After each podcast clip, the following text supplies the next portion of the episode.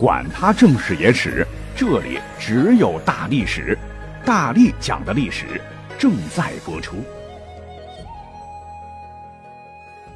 大家好，我是大力丸儿。现代人的生活压力都很大，被一些穿越小说、影视剧迷的是五迷三道的，就误以为古代的盛世繁华似锦。若是将来发明出时光机，干脆逃离当下苦逼的生活。回到古代史书上说的国力昌盛、疆域辽阔、文化繁荣、国家富足的最为著名的盛世时期，凭着学的现代知识，串锦罗绸缎，登科及第，为皇帝所赏识，出将拜将，再不济分得几十亩良田，种种菜，养养鸡，老婆孩子热炕头也不错。那有这种想法的人，去网上一查，人数还挺多的。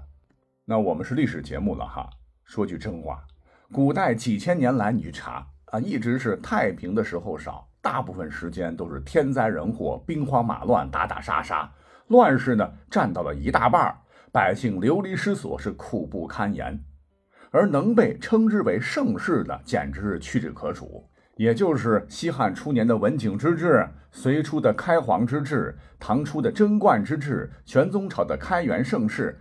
勉强算是仁宣盛世，以及清朝的康乾盛世。想穿越回盛世的话，那这几个盛世你随便挑哈。按照时间顺序啊，咱们就先来说一说，如果说穿越回文景之治，大家伙的日子过得到底会怎么样？说起汉朝，大家伙应该不陌生哈，是继秦朝之后的大一统王朝，也是我们现代人心最为向往的朝代之一。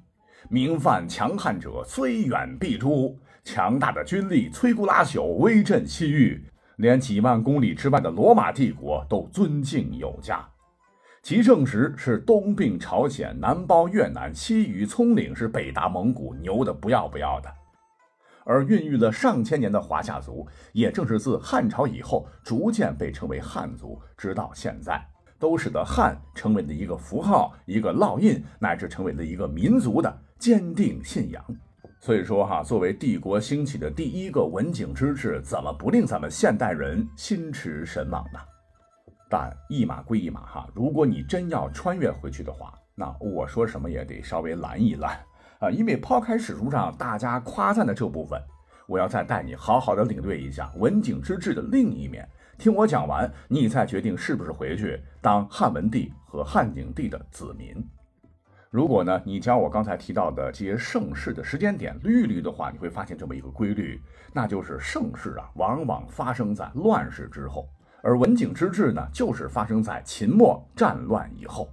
想当年，古角争鸣，春秋战国几百年间战乱不休，动不动就是灭国战。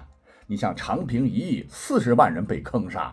再加上秦军也是惨胜，至少五六十万人在一场战役中就化为了白矮白骨。那嬴政最终是奋六世之余烈，鞭笞六国，一统天下。不知道又有多少人是死于战乱。而秦朝呢，历史上也就挺了十几年，横征暴敛，严刑峻法，很快就分崩离析了。又战火纷飞，楚汉争霸，又是一番血雨腥风。等刘邦登基称帝，原本秦末的两千多万人口，直接被消灭了，至少是五百多万。全国上下当时惨极了，民生凋敝，千里无人烟。史书载：“自天子不能聚军祀，而将相或乘牛车，其民无藏盖。”就是说，连皇帝刘邦所乘坐的马车都找不到四匹纯白的马，而大臣们等很多连马都用不上，只能乘牛车。老百姓家更惨，是家无余力粮 啊！可见当时汉朝都穷到什么地步了，叮当响啊！好在高祖刘邦和继任的吕后都算是明白人儿，当权者二十多年是休养生息后，汉朝这才在文帝、景帝时期迎来了盛世。换言之啊，这个盛世其实是对于之前水平很低的朝不保夕的乱世来说的。因为这个时候呢，人们觉得日子发生了翻天覆地的变化，终于可以吃口饱饭，呃，不用被横征暴敛，能活命，所以自然而然的就觉得很幸福啊，这就是所谓盛世，啊，就好比你饿了很多日子吧，突然给你块馒头，那你也觉得香。一定程度上来说，文景之治比起后来的盛世还是有所保留的。呃，当然了，历史上这个汉文帝刘恒是个好皇帝哈，那个人因素也很大。继位之后呢，继续是奖励耕种，减轻赋税，与民休息，很少有战争，这才让汉朝终于彻底的缓过劲儿来。呃，在继任者汉景帝刘启的接棒下，汉朝才终于一跃成为了当时世界上最发达的国家。那如果说不是这两位皇帝的话，哪有后边汉武帝拼光了国库，跟匈奴死磕，最终大获全胜的雄才大略呢？又根据史书载，啊，反正经济快速发展吧，当时的国库确实是堆满了钱财，说用来串钱的绳子都腐烂了，而仓库里边的粮食呢，吃都吃不完，以至于也都腐烂了。呃，讲到这儿，很多朋友会不解了。哦，这么好的朝代，你不让我穿越，到底啥意思？呃，听我慢慢讲啊。有句老话你听过没有？叫“兴百姓苦，亡百姓更苦”。这国家当时是挺有钱的，国库充盈，但问题是跟老百姓有啥关系呢？即使是在如此的太平盛世，你像西汉的有一个著名的政论家叫贾谊，曾忧心忡忡的上书道。说年景不好时，水灾、蝗灾、旱灾，百姓为了活下去，依旧是卖儿卖女，请皇帝您赶紧想办法解决这个事儿啊！汉文帝很感慨啊，那力抓力改也是使了很大的劲儿，但顽疾依旧在啊。在他死后，汉景帝接班，情况是依然没有改观。当时有个大臣叫晁错，曾言说。五口之家，一年到头辛勤耕耘，这汗珠落地上摔八瓣，种百亩田，哎，这看着挺多的，但是呢，丰收只能勉强填饱肚子，兵役、徭役、皇粮啊，还是要交这些税金啊。若是收成不好，又得要卖儿卖女，哎，可见当时的小农经济是非常脆弱的啊。国家虽然说富得流油，但国富民穷，平头老百姓吃饱肚子就已经很不容易了。更要命的是，哈，这个汉景帝刘启不如他爸，这些问题还没解决呢，啊，马上就迈开大步啊，刚登基，这胯扯的就太开，直接扯到了蛋。在条件不成熟的情况下，政治上很幼稚的他，马上就搞了一个削藩令，下令削夺楚、赵等诸侯国的封地。那这一手段就激起了有兵有钱的诸侯国的强烈不满。说实话，这个刘启当太子的时候也是个二百五。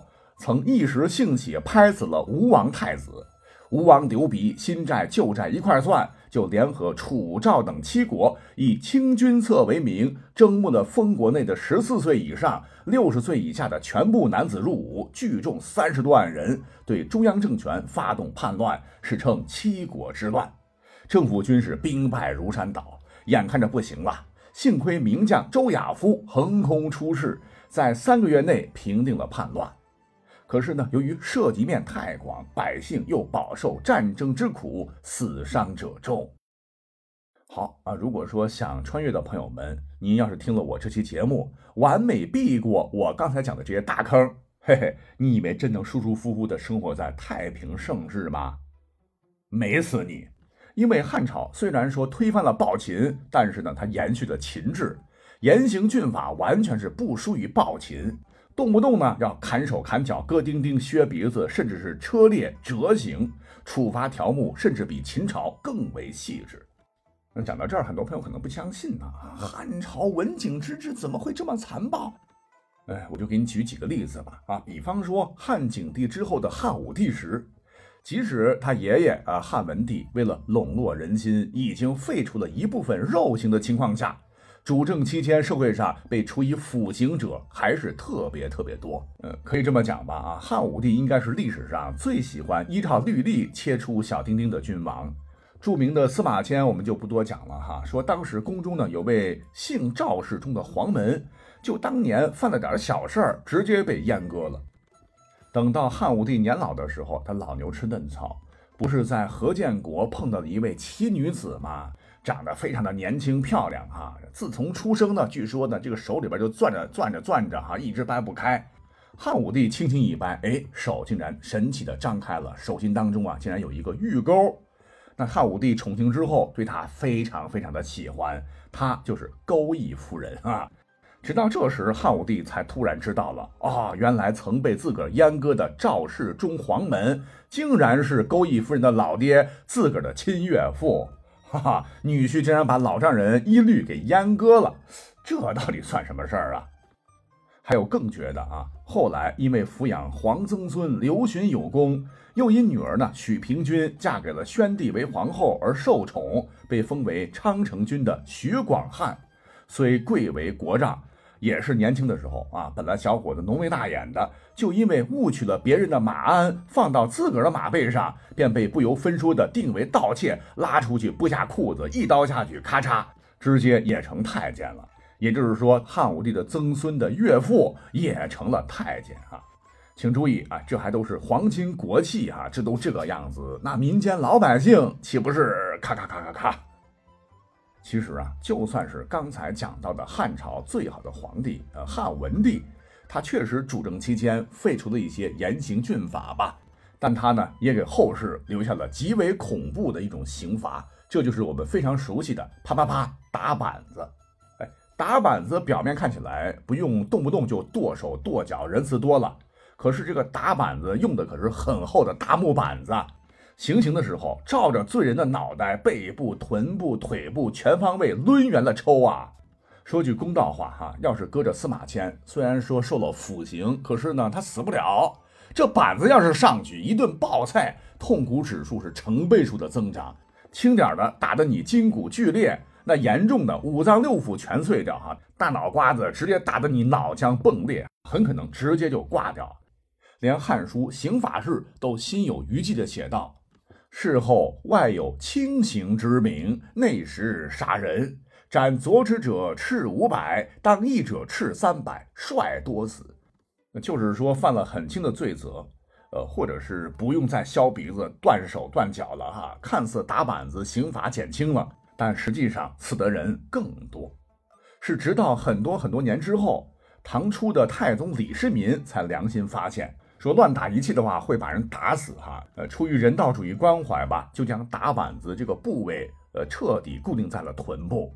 可问题是，几百年间已经有无数的冤魂惨死在帐下。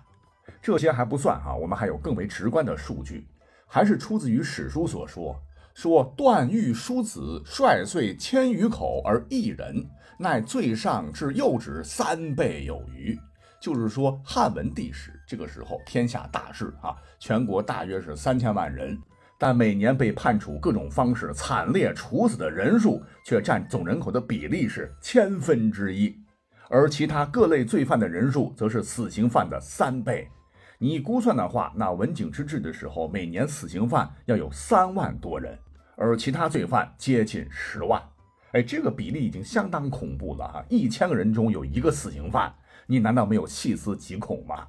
这比近代哈国外有一些著名的大清洗死亡的比例还要高很多。请问这样的盛世，如果你愿意去，那就请随意吧。啊，我佩服你是一条汉子。那你会说，嗯，好像听起来汉朝是有些野蛮了。那你刚才说了哈，李世民不是个不错的君主啊，他开创了贞观之治，总可以穿越过去了吧？是没错，李世民那是历史上大名鼎鼎的仁君。有一个故事耳熟能详，说他老人家曾大赦天下，释放四百囚犯，呃，而且表示说你们过完年就回来受死。结果第二年全都回来了啊！李世民很高兴，就全部被赦免了。那在其治下是夜不闭户，路不拾遗，也被称作古代所有朝代中没有贪官的唯一一个历史时期。那这样的盛世能过去的话，确实是与有荣焉。但是，为什么要加个但是呢？首先，贞观之治发生在隋末乱世之后，跟汉初差不多，就不多说了。其次呢，都说史书是由胜利者书写的，那以前国君干什么好事坏事，都会被史官如实记录，传于后世。你像司马迁当年被阉割之后。为实现理想，苟且偷生，写下了煌煌巨著《史记》。当时汉武帝可活着呢，哈，里面有大段大段说汉武帝如何残暴，不恤百姓，穷兵黩武，横征暴敛，卖官鬻爵，滥发白金三品敛财，好大喜功，大建宫宇，贪图享乐，怨女无数，好鬼神，信方士，服丹药，听信谗言，杀人无数等等吧。你想汉武帝刘彻是谁啊？眼里能容得下沙子吗？他这样的身份耳目众多，他肯定知道有这本书，估计也气得够呛。但他最终啊，并没有杀掉司马迁。他之所以割掉司马迁丁丁，是因为李陵投降事件，而非史记。那相比较，李世民可做不了汉武帝的豁达。正是在他的威逼利诱之下，是开了篡改皇帝历史上真实面貌的先河。从他能将玄武门之变明明是弑兄逼父，为了权力毫无人性，一番粉饰之后，哎，全是老爹无能啊，都是被自个儿兄弟逼的，我们就能看出这端倪了。所以呢，很多关于贞观之治的故事，不少人怀疑，哎，会不会又是李世民一手策划包装的呢？所谓是凡走过，必留下痕迹。在史书《贞观政要》当中啊，人们还真的发现了蛛丝马迹。我们一起来看一看，看看有没有道理哈。